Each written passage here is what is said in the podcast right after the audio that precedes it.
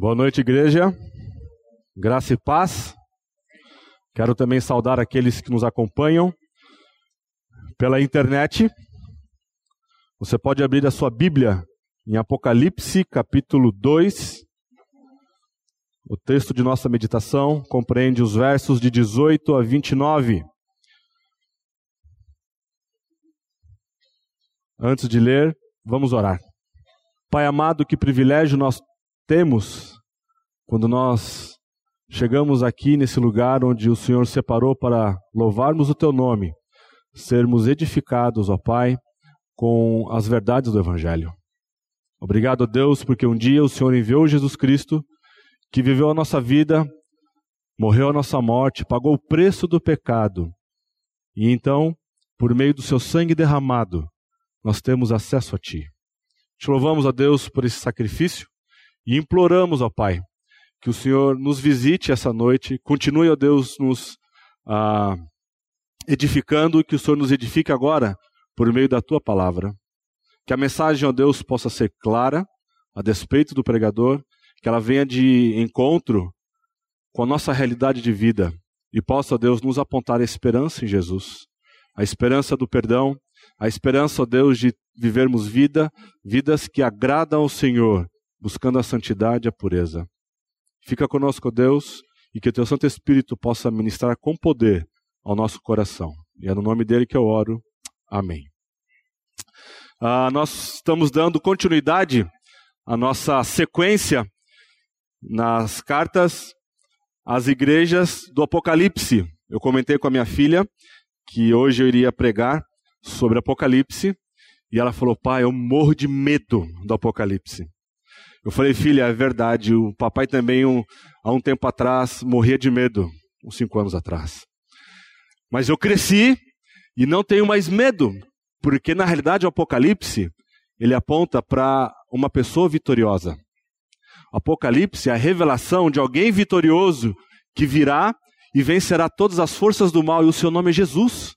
Então não é um livro que deve impor algum medo sobre nós, muito pelo contrário, é um livro que deve de encher os nossos olhos de louvor, de gratidão, de adoração ao Senhor. Infelizmente, ao longo da história, o nome Apocalipse ganhou esse, esse termo, essa conotação de tragédia, algo ah, ah, catastrófico, algo que vai um dia ah, findar com toda a terra. Mas não é isso. E eu quero chamar sua atenção a você enxergar Apocalipse como um livro que retrata Jesus Cristo, o vitorioso vencedor. E uh, hoje a passagem que nós iremos meditar é sobre a igreja de Tiatira. No primeiro domingo, sobre as igrejas, nós uh, lemos e fomos expostos sobre a carta à igreja de Éfeso que era uma igreja muito boa, que era uma igreja séria, já havia 40 anos que ela ministrava e servia a Cristo, porém havia algo que o Senhor tinha contra ela, ela havia abandonado o seu primeiro amor. Então, Jesus ele ah, chama atenção, exorta, faz uma acusação, faz uma exortação e depois ele tem uma promessa para aquela igreja. E nós vemos uma fórmula que segue a carta dessas sete igrejas tem uma descrição do Cristo, de quem ele é, há um, um elogio para aquela igreja, há depois uma acusação contra aquela igreja, exceto no caso de Esmirna e na igreja de Filadélfia. Há depois uma exortação para aquela igreja e depois uma promessa. Então, com isso em mente, vamos ler Apocalipse, capítulo 2, de 18 a 29. Ao anjo da igreja em Tiatira, escreve: Estas coisas diz o Filho de Deus, que tem os olhos como chama de fogo e os pés semelhante ao bronze polido.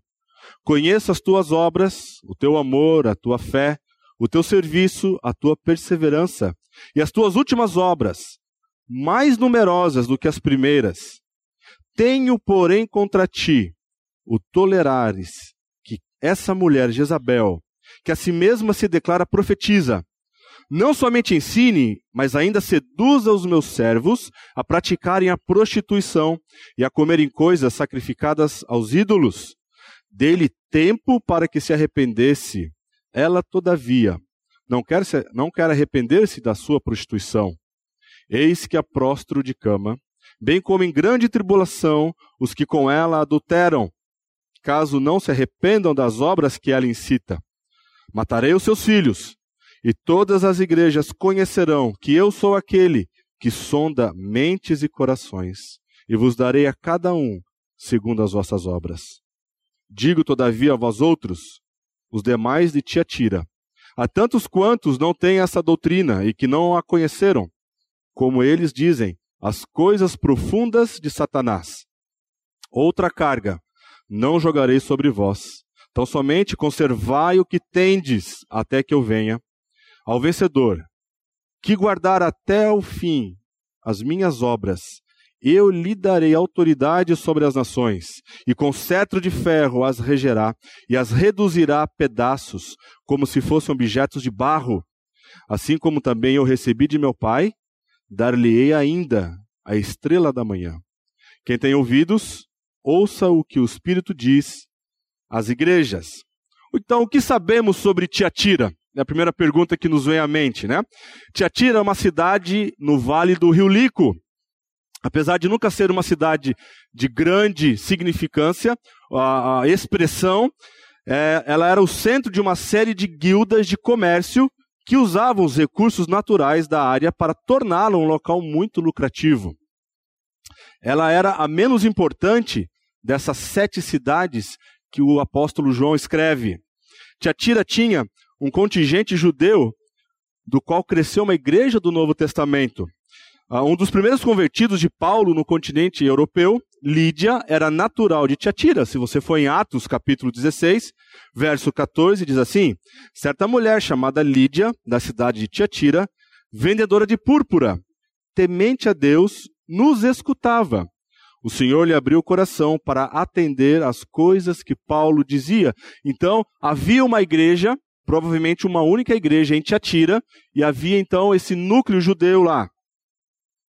A cidade era especialmente conhecida por seu grande número de alianças comerciais. A maioria das cidades do mundo grego-romano era centrada nas associações, mas em Tiatira elas eram especialmente proeminentes. As mais frequentemente uh, mencionadas nas inscrições eram os sapateiros, os fabricantes, vendedores de tecido tingido, ferreiros de bronze. Então havia uma indústria, vamos assim dizer, uh, metalúrgica naquela cidade, haviam artesãos naquela cidade e fabricavam tecidos, eles tinham algum tipo de raiz específico que conseguiam deixar o tecido com uma cor muito intensa. Então, cada artesão, artesão fazia parte de uma guilda. O que era guilda? A guilda seria, para a nossa realidade hoje, nos nossos dias modernos, um tipo de sindicato. Era uma associação onde uh, as pessoas eram membros dessa associação. Essa associação tinha templos e esses templos as pessoas haviam faziam sacrifícios levavam comida, sacrificavam esses ídolos, e por ser um templo pagão, no paganismo da igreja primitiva e do, na história da, da, de toda a humanidade, havia também a libertinagem. Então essas guildas, essas associações, elas regiam o comércio e as pessoas que trabalhavam nessa área e impunham algum tipo de pressão sobre os, os cristãos.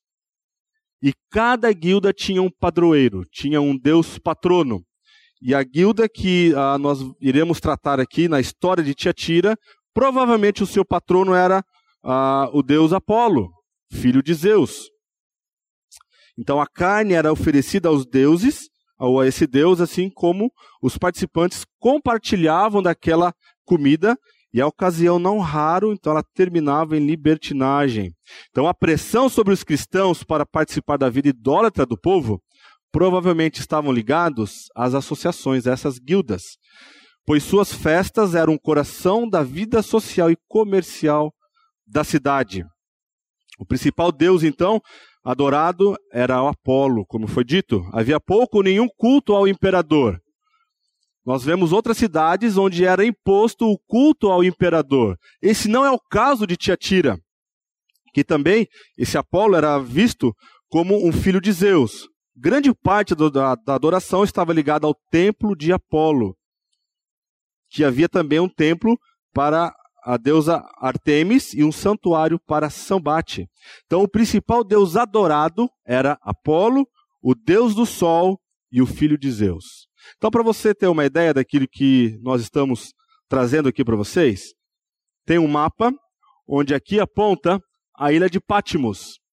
Então, o apóstolo João foi exilado nessa ilha, e nesta ilha ele tem então a revelação do Senhor Jesus Cristo e as visões que ele passa então a escrever. Então ele escreve primeiro a igreja de Éfeso, a igreja de Esmirna, a igreja de Pérgamo, vocês é, viram domingo passado, hoje Tiatira, próximo domingo, se Jesus Cristo não voltar, Sardes, Filadélfia e Laodiceia. Então você pode ver que há uma sequência. João então está escrevendo para essa sequência de igrejas e tratando com cada igreja. Esta carta então mostra a profundidade do pecado que o compromisso com o mundo leva. Como nós vimos, a igreja de Esmirna não havia nada para chamar a atenção de Esmirna. A igreja de Éfeso havia abandonado o seu primeiro amor. A igreja de Pérgamo havia uh, se bandeado para a idolatria, a imoralidade, ao ensino dos falsos mestres. E a igreja também de Tiatira estava caindo na idolatria. Na idolatria porque ela sofria essa pressão. Havia uma mulher de codinome Jezabel, e ela então uh, se autodenominava profetisa, e ela então ensinava aqueles membros daquela igreja que não havia nenhum problema de você se associar com aquelas guildas, de você participar da, daqueles cultos religiosos e comer daquela carne sacrificada. A imoralidade também era algo presente, como foi dito, naqueles cultos ah, pagãos, muitos deles, a orgia era algo presente, era uma realidade. E o problema na igreja de Tiatira é que a liderança ela estava tolerando ambos os pecados. Tenho, porém, contra ti que toleras a essa mulher, Jezabel. Então, essa é igreja que foi infiltrada pelo mundo, é a igreja que tolerou o pecado, é a igreja que absorveu o pecado, abraçou esse erro e estava confortável com ele. Que Deus nos livre disso. Que Deus nos livre de experimentarmos pecado tamanho dentro da igreja, que ele seja confortável para nós. É óbvio que essa igreja tolerou o pecado, ela tinha tolerado atos de imoralidade e certo envolvimento com a idolatria, como o verso 20 indica. Não apenas tolerava, mas permitia que a mulher que estava ensinando atingisse um ponto de destaque, onde ela estava articulando e desviando da verdade aqueles cristãos. O problema então de Tiatira não era externo, mas sim era algo dentro da igreja. Esmirna tinha um problema externo, a sua perseguição, era perseguida. Pessoas foram mortas por conta do evangelho. Mas o problema da igreja de Tiatira era algo interno. Era uma mulher que havia se levantado, se autodeclarado profetisa. E então ela estava ensinando, ela tinha um papel de autoridade e ensinava. E isso desviava os membros daquela igreja, aqueles cristãos, das verdades do Evangelho. O Senhor então promete que vai julgar essa igreja e ele o fará de modo severo, ou seja, severamente, poupando apenas aqueles que, segundo o verso 24, não possuem esse ensinamento, que não conhecem as profundezas de Satanás, ou as coisas profundas de Satanás. Jesus então deseja que a sua igreja seja santa. Então, isso nos leva de volta ao entendimento básico que temos que ter em relação à igreja. A igreja precisa viver uma vida santa. A igreja precisa viver uma vida pura. Em Efésios capítulo 5, Paulo diz que Jesus Cristo irá apresentar a sua igreja sem mancha, nem mácula, nem ruga, sem nenhum traço de impureza de pecado. Aquela igreja então estava experimentando o mundo adentrando os seus átrios, entrando uh, uh, na igreja e contaminando as pessoas. Nós não sabemos exatamente qual ensino era esse, mas podemos sugerir que, de acordo com o contexto histórico, aquela mulher estava articulando que era possível você prestar culto a outros deuses e também um culto dentro da igreja. Era possível você participar de uma adoração pagã, comer aquelas coisas sacrificadas a demônios e também participar da igreja. Jesus Cristo, ele deseja que sua igreja, em todos os sentidos, seja intolerante ao pecado. E aqui é algo muito precioso, meus irmãos, porque em nossos relacionamentos nós toleramos pecado. Coisas pequenas. Algo simples. Talvez você participa de um grupo no WhatsApp e esse grupo do WhatsApp envia frequentemente algum tipo de material pornográfico e você não se posiciona. Você é luz. A igreja é o candeeiro. Ela é que então promove a, a, essa claridade nesse mundo em trevas, porém você se mantém calado. Ou você tem algum amigo no seu trabalho e você sabe, ele é crente e ele também, infelizmente, tem um comportamento que compromete a verdade do Evangelho. Só que você é tímido em conversar com essa pessoa, é tímido em confrontar essa pessoa. Aqui dentro da igreja. Talvez você saiba de pecados, tenha ciência de pecados, e você é conivente com esse pecado. Jesus nos chama a um compromisso com Ele, não com a pessoa. Nós somos chamados então a perseverarmos nas verdades do Evangelho. Portanto, a igreja é chamada por Jesus a viver em pureza e temor, perseverando firme nas verdades do Evangelho. Então a igreja deve vi viver assim, porque, em primeiro lugar, Jesus julgará a igreja. Veja, verso 18. Estas coisas diz o Filho de Deus. Então Jesus é o Filho de Deus que executará juízo. Que coisa interessante. Este é o único lugar neste livro onde o título Filho de Deus é usado. Então há uma intencionalidade aqui. E nós podemos aqui sugerir que Jesus está enfatizando o seu poder divino. Ele está enfatizando a sua divindade. Então, quando se trata dessa igreja particular e do que está acontecendo nela, Jesus ele não vem como alguém simpatizante. Ele não vem como alguém tolerante, como aquela igreja estava tolerando aquela mulher e o, e o pecado ali dentro. Ele está vindo como juiz.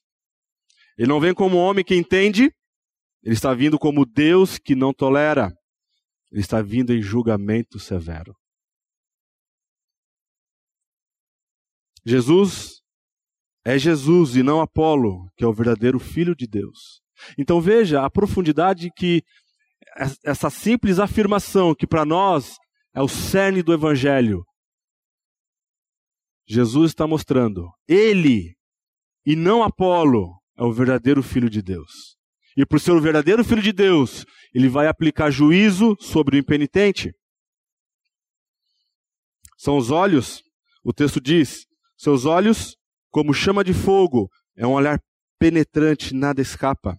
Veja, são os olhos que penetram as profundezas do coração, capaz de sondar a mente, as emoções, os sentimentos, os desejos e a vontade do nosso coração. Eu me lembro de quando a Marvel lançou uh, os seus filmes aí, né, os seus heróis, havia lá um super-herói que tinha um olhar com uma, uma, uma, uma, uma faixa vermelha, um raio laser. E ele podia enxergar através da parede, ele podia enxergar através de uma, uma, uma parede de, de aço, mas nenhum deles pode sondar a mente e o coração do ser humano. Nenhum deles tem o poder de conhecer as, as motivações. Nenhum deles tem o poder de conhecer o pecado mais escondido no coração do homem. O que nós estamos vendo aqui é Jesus vindo com sua autoridade divina, Jesus aplicando aqui um juízo, é aquele que conhece todas as coisas, Todas as coisas estão desveladas perante os olhos deles. Todas as coisas estão desnudadas na presença do Senhor. Ele pode ver as falhas fatais na igreja. Não existe algo que nós podemos encobrir do Senhor. Eu posso talvez encobrir uh, do meu chefe alguma coisa, você talvez possa encobrir da sua esposa algumas coisas, porém não por muito tempo. Você pode esconder do seu chefe algumas coisas, do seu pastor algumas coisas, mesmo diante de um aconselhamento. Mas você não pode esconder diante dos olhos penetrantes do Senhor.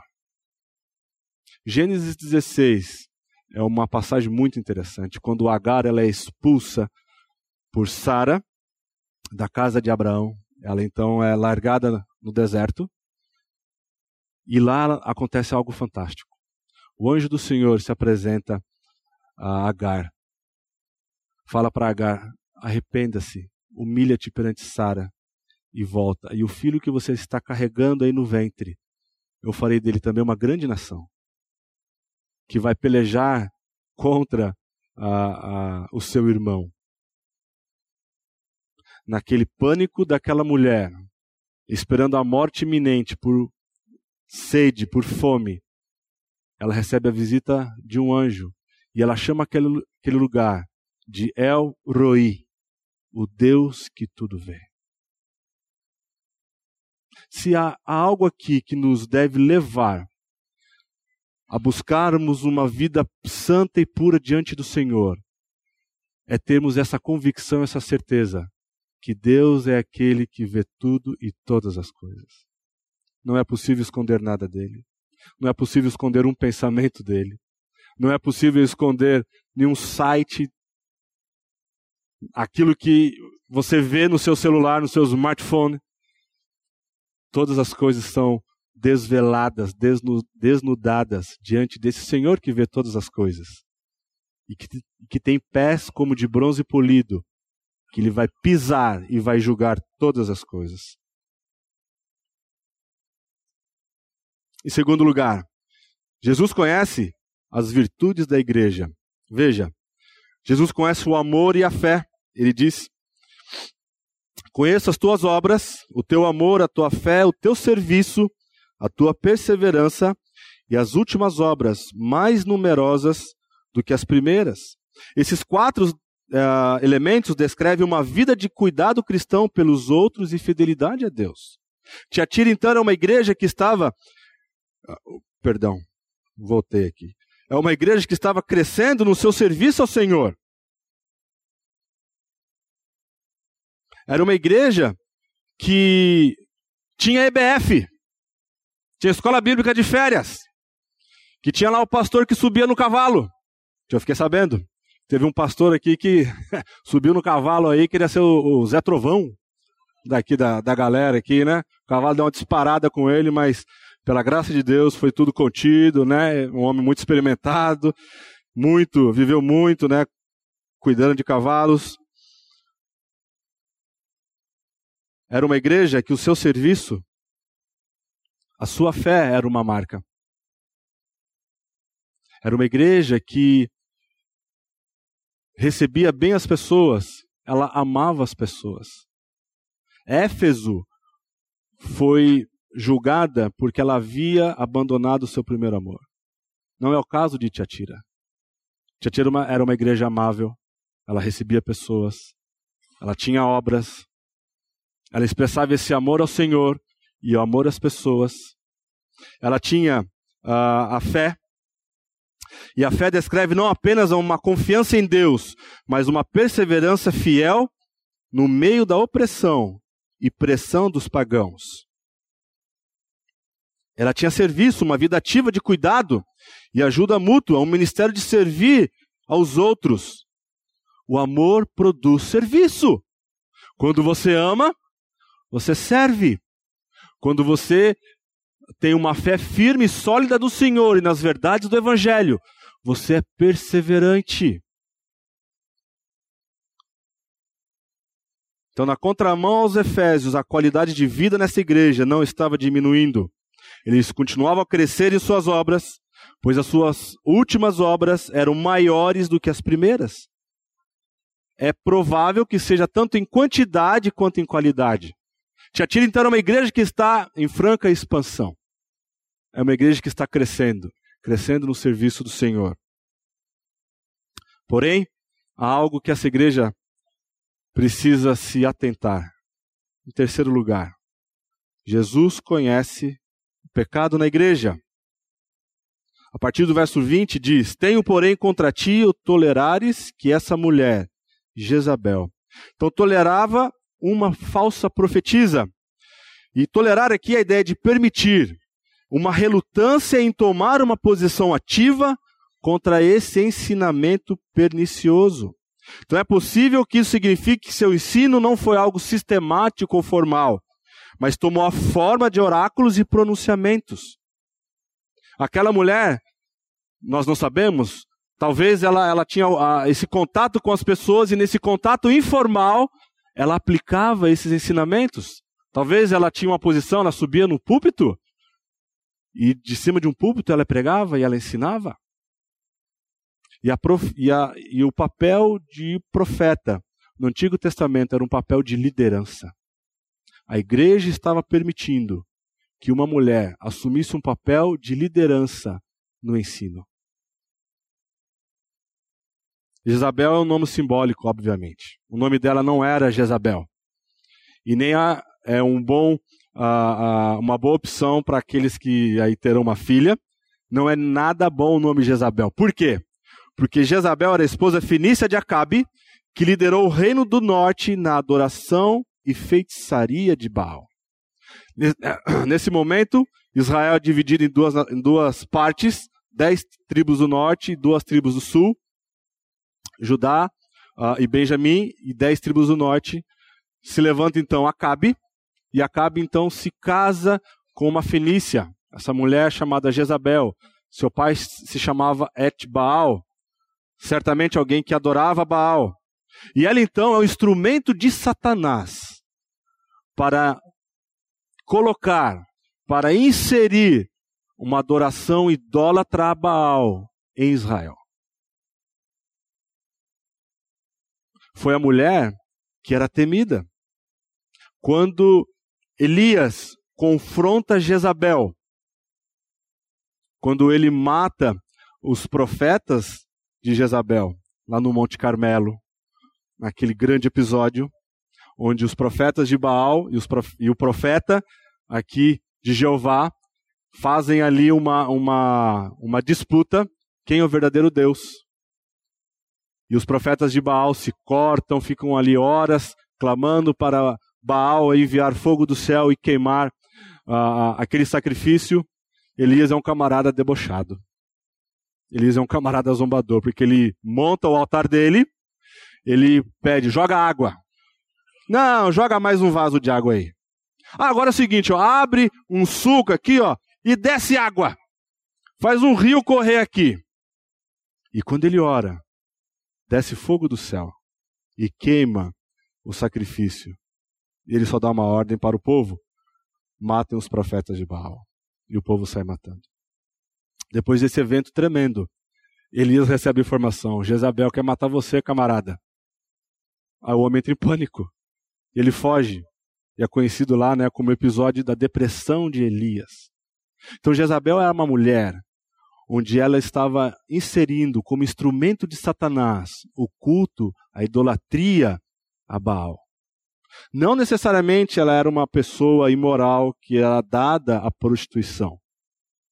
Mas o termo prostituição que nós veremos aqui é quando Israel se torna infiel a Deus. Essa infidelidade é comparada então a um adultério, uma prostituição. Veja, Jeremias 3,6 está projetado aí. Disse mais o Senhor nos dias do rei Josias: Viste o que fez a pérfida Israel? Foi a todo o monte alto e debaixo de toda árvore frondosa e se deu ali a toda prostituição. Então Israel subiu. E nos momentos mais tristes de Israel, eles estavam com pequenos deuses, Baalins, Azerás, e ali então Israel se prostituiu. Porém, Elias havia dito para Jezabel que ela seria morta. E ela teria uma morte trágica. Em 2 Reis, capítulo 9, você pode notar quão triste foi a morte dessa mulher, que teve a oportunidade de se arrepender do seu pecado, mas não se arrependeu. Jeú é colocado como rei, Acabe já morreu, e Jeú vai até ah, onde Jezabel está. E chegando lá, a primeira pessoa que encontra Jeú é o seu filho Jorão. E ele faz uma pergunta: ah, é de paz? Segunda Reis 9, 22 diz assim: Sucedeu que vendo Jorão a Jeú, perguntou: A paz, Jeú? Ele respondeu: Que paz? Enquanto perduram as prostituições de tua mãe Jezabel e as suas muitas feitiçarias? Então Jezabel não está se prostituindo fisicamente, mas ela é o instrumento, ela é a líder por trás de inserir esse sincretismo em Israel. E o que acontece? Jeú corre, Jeú, é, é, perdão, Jorão foge, Jeú atira uma flecha, mata Jorão, depois ele chega até a casa de Jezabel, Jezabel como uma rainha mãe, embora lá com alguma idade, ela se pinta toda, diz o texto, ela se pinta toda, ela quer morrer com estilo. Ela se pinta toda. Chanel número 5, uh, uh, Mary Kay, e fica lá no grau.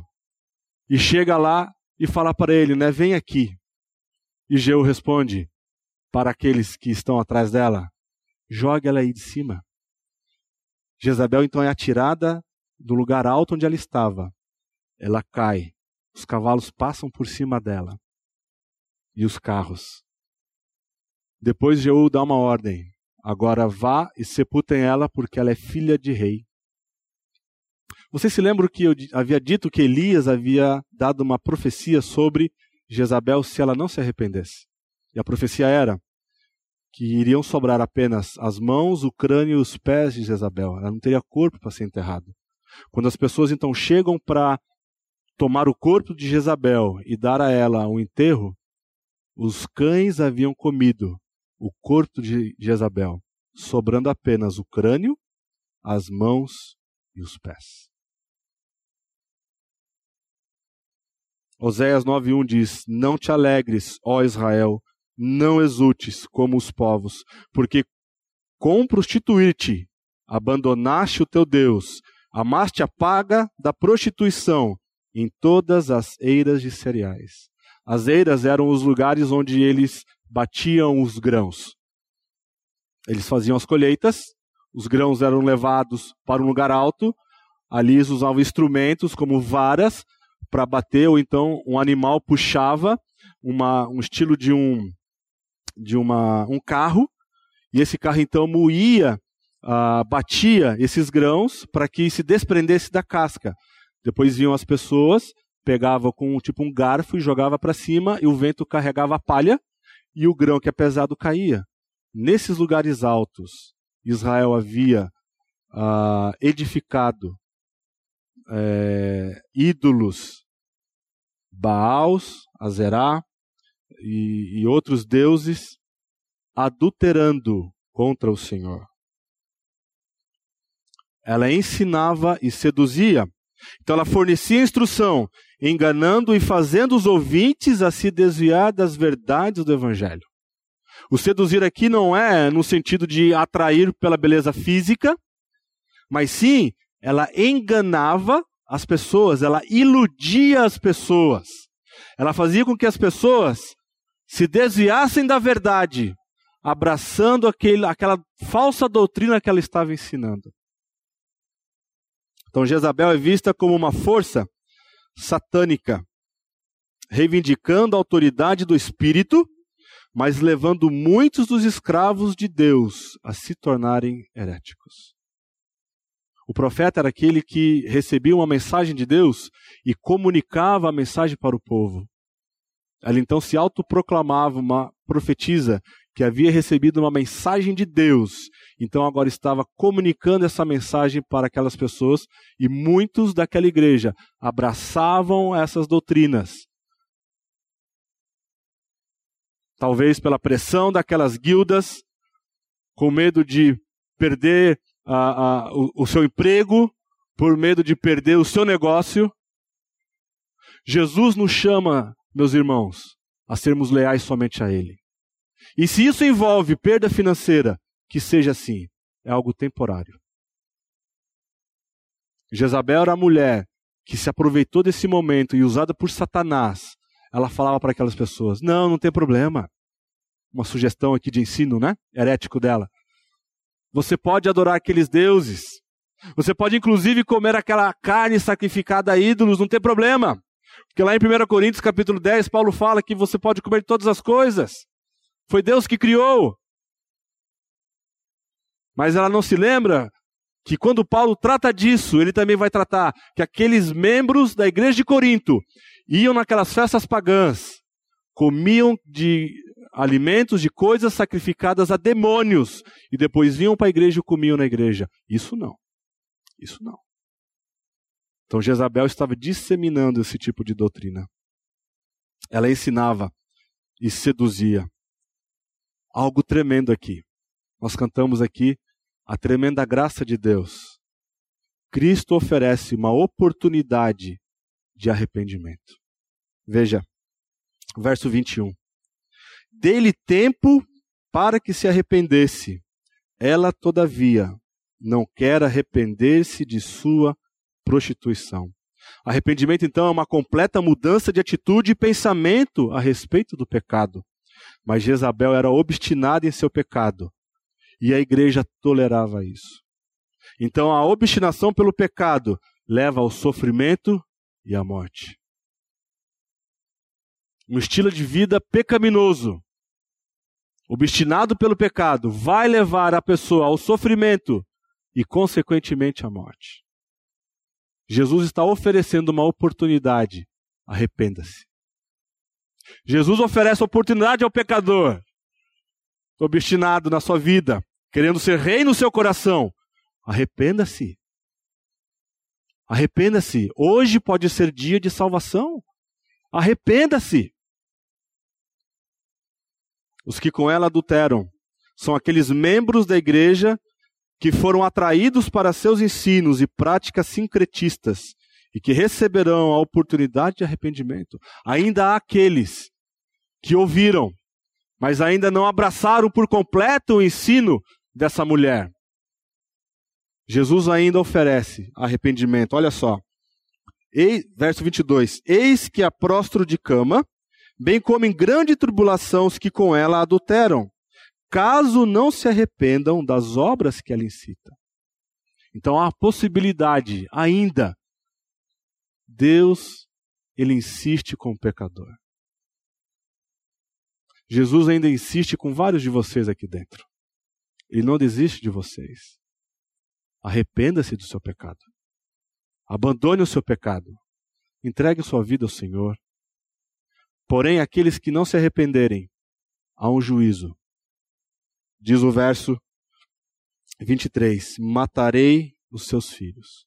Então, adulterar aqui, quando é usado, não é, uma adulter... não é um, um adultério físico, de Jezabel, e sim ela é o instrumento de Satanás para esse sincretismo, essa idolatria, e nessa idolatria havia imoralidade, libertinagem. Os filhos são aqueles que uh, assumiram um compromisso firme com Jezabel. Para eles, não há arrependimento, há um juízo.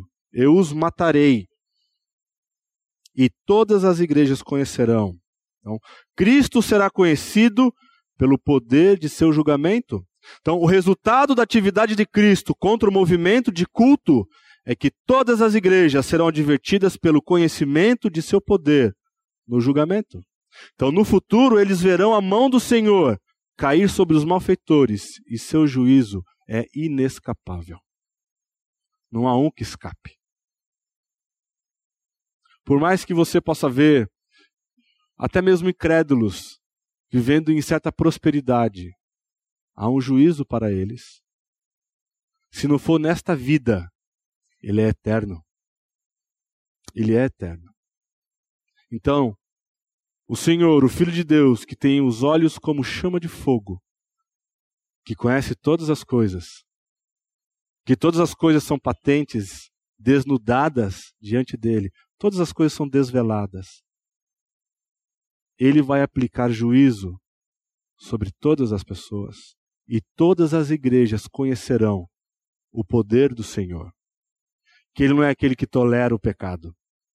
Ele vai extirpar, ele vai erradicar todo o pecado para apresentar a sua igreja limpa, sem mancha, sem nenhuma mácula, imaculada. Então Jesus quer que as igrejas saibam que Ele é aquele que sonda as mentes e os corações. É interessante que no original a palavra é nefros, para mente, e nefro vem de, quando você pensa em algum tipo de ciência né, do corpo, nefrologia, rim. Então, a ideia por trás aqui é que Jesus é aquele que conhece o cerne das emoções e sentimentos. Eu tenho um pouco de dificuldade com algumas emoções intensas. Os meus rins, na realidade, os meus intestinos funcionam. Então houve situações em que alguma emoção muito forte me pregou, me pregou me pregaram algumas peças. Eu tive que correr para o banheiro. O que Jesus está dizendo? Que Ele é aquele que sonda tudo. Aquela emoção, aquele sentimento aquele desejo, o seu coração, o centro da sua vontade, ou seja, a plenitude do ser interior, é Ele quem conhece.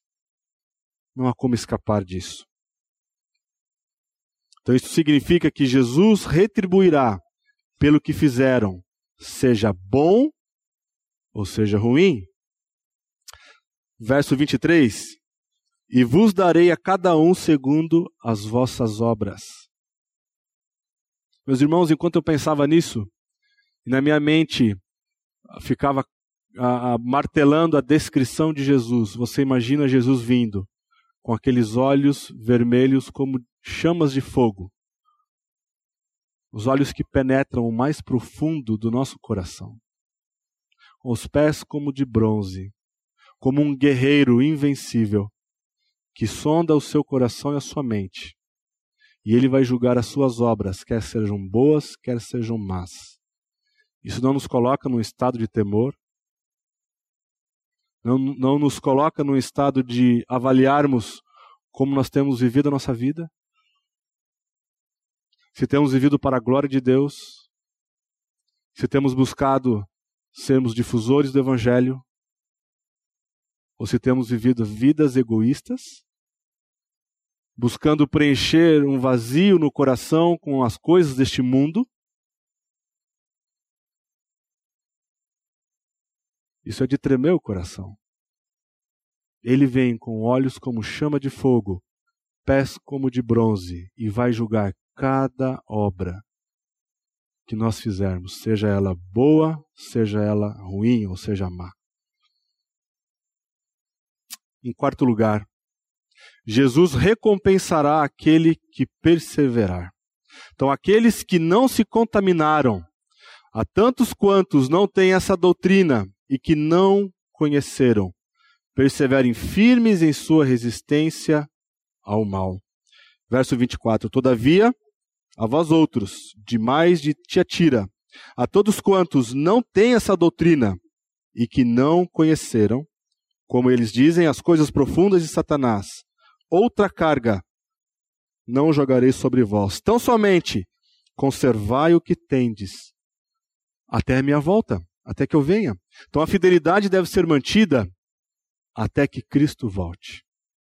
Se Cristo voltar hoje, essa fidelidade tem que ser até hoje?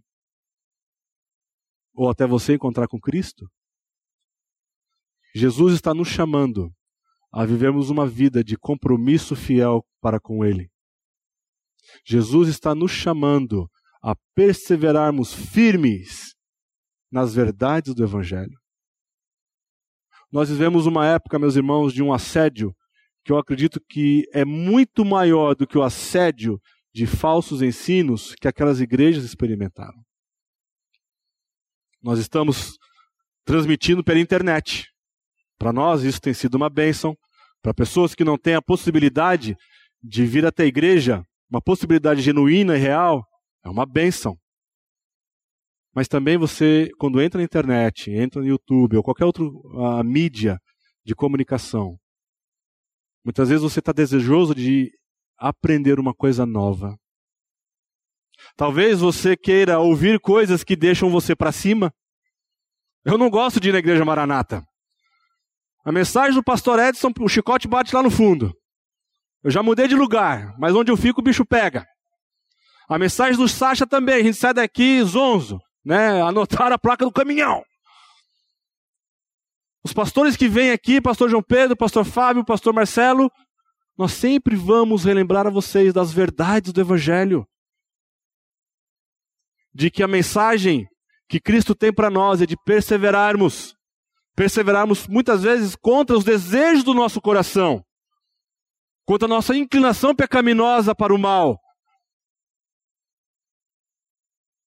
Mas muitos querem coisas novas, querem fábulas diferentes, querem se sentir bem. Meus irmãos, pela graça de Deus, e somente pela graça de Deus, a nossa oração que essa igreja jamais pregue pensando em agradar homens. Nosso compromisso é com o Senhor. Nosso compromisso é com Cristo. É de pregar as verdades do Evangelho. É pregarmos de maneira genuína o Evangelho de Cristo, da glória e da, e da graça de Cristo. Persevere.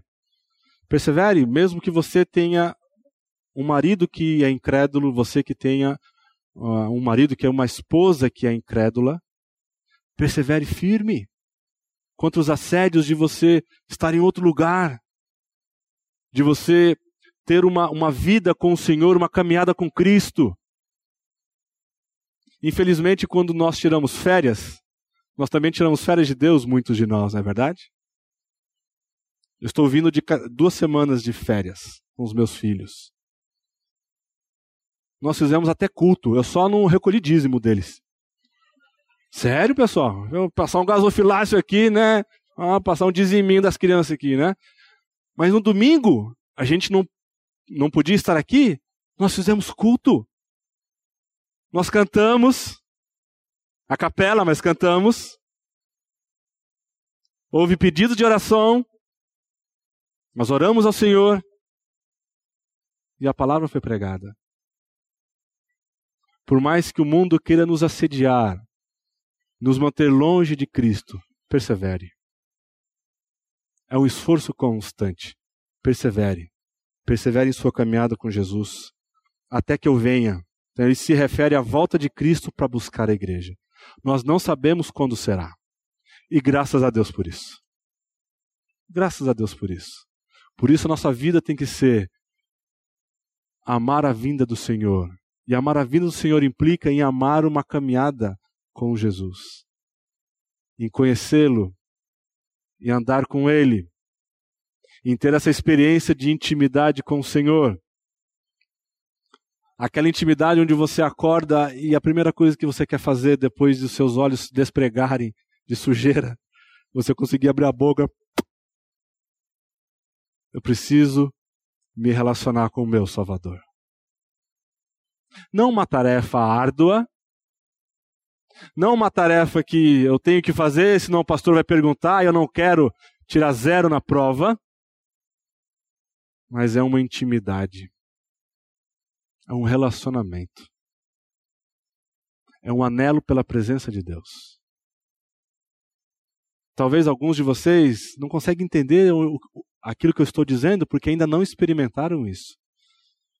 E eu fico feliz porque outros tantos aqui sabem o que eu estou dizendo. Eles conseguem deliciar pela manhã o pão da vida. Eles conseguem ter a sua sede saciada, não por méritos próprios, mas porque Jesus é a água da vida. Eles bebem dessa água. Permaneça firme. As circunstâncias podem assediar você, podem querer tiranizar você. Permaneça firme. Seja diligente até a volta de Cristo que pode ser hoje.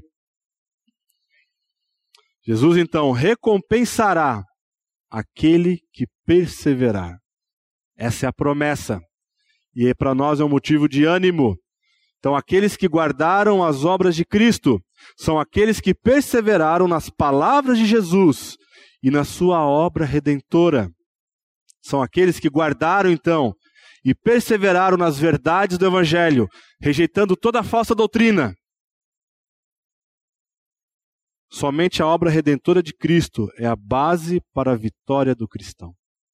Essa obra que ele se, se remete aqui tem a ver, obviamente, com o amor e a fé. E o amor à fé leva ao serviço e à perseverança. Essa igreja é uma igreja conhecida por crescer no serviço, mas também é uma igreja que precisava ser perseverante na obra redentora de Cristo.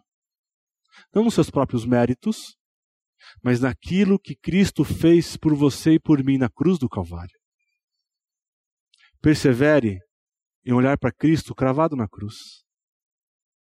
Cristo cravado na cruz, onde ele cravou também e derrotou o pecado. Na sua luta contra o pecado, lembre-se disso. Não permita que com que Satanás venha oprimir você, lembrando de pecados do passado. Em Cristo Jesus, todos eles foram perdoados. Persevere Persevere na obra redentora de Cristo, persevere no Evangelho, abraçando as verdades do Evangelho. Eu não estou estimulando você a não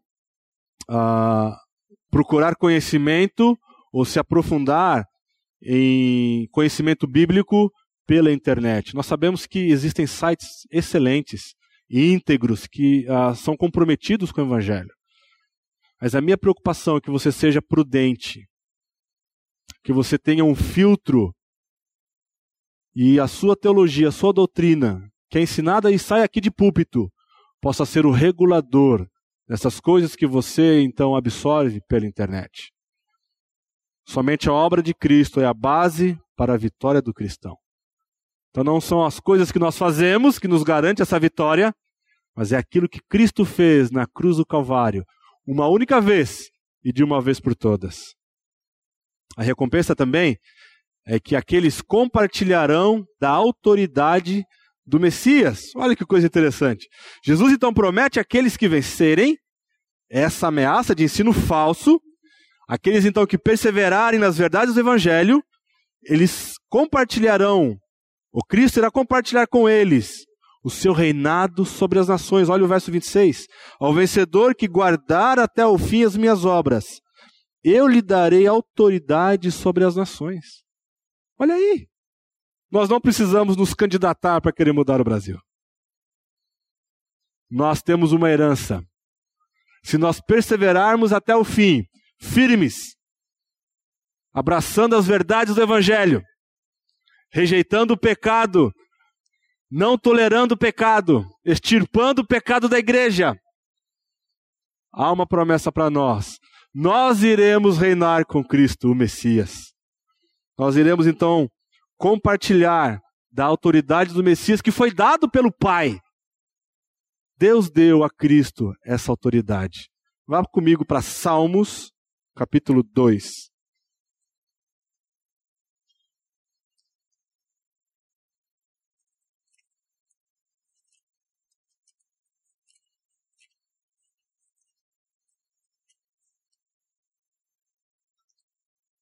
Versículo 8 e 9. Pede-me e eu te darei as nações por herança, e as extremidades da terra por tua possessão. Com vara de ferro as regerás e as despedaçarás, como um vaso de oleiro. Há uma promessa para nós de que aqueles que perseverarem reinarão. Veja, Apocalipse 1, 1 6. E nos constituiu reino, sacerdotes para o seu Deus e Pai. A Ele a glória e o domínio pelos séculos dos séculos. Amém. Apocalipse 5, de 9 a 10. Digno és de tomar o livro e de abrir-lhes os selos, porque foste morto e com teu sangue compraste para Deus os que procedem de toda tribo, língua, povo e nação, e para o nosso Deus os constituíste reino e sacerdotes, e reinarão sobre a terra. Bem-aventurado o santo bem-aventurado e santo é aquele que tem parte na primeira ressurreição. Sobre esses, a segunda morte não tem autoridade. Pelo contrário, serão sacerdotes de Deus e de Cristo e reinarão com ele mil anos. Há uma promessa para aqueles que perseverarem, sendo fiéis ao Senhor, abraçando as verdades do Evangelho, que por mil anos nós reinaremos com ele no milênio. Então, já não haverá noite, nem precisam eles de luz de candeia, nem da luz do sol, porque o Senhor Deus brilhará sobre eles e reinarão pelos séculos dos séculos. Apocalipse 22, 5. Nós reinaremos. Aqueles que perseverarem receberão a estrela da manhã. E aqui é algo interessante, quando uh, a gente lê alguns comentários, alguns teólogos acadêmicos, uh, muitos dizem que uh, os antigos enfatizavam a glória do planeta Vênus, que é a estrela da manhã. Então, a estrela da manhã ela só aparece quando o dia está amanhecendo. Que coisa interessante, né? Você só, você só consegue ver a estrela da manhã quando a noite está indo e a manhã está chegando. Então eles podiam aplicar essa imagem a magníficos governantes. Os romanos associavam Vênus a um triunfo e reinado, portanto louvavam essa deusa por suas conquistas. No Apocalipse, no entanto, Jesus é ele mesmo, a estrela da manhã. Então eu, Jesus, enviei o meu anjo para vos testificar estas coisas às igrejas. Eu sou a raiz e a geração de Davi, a brilhante estrela da manhã.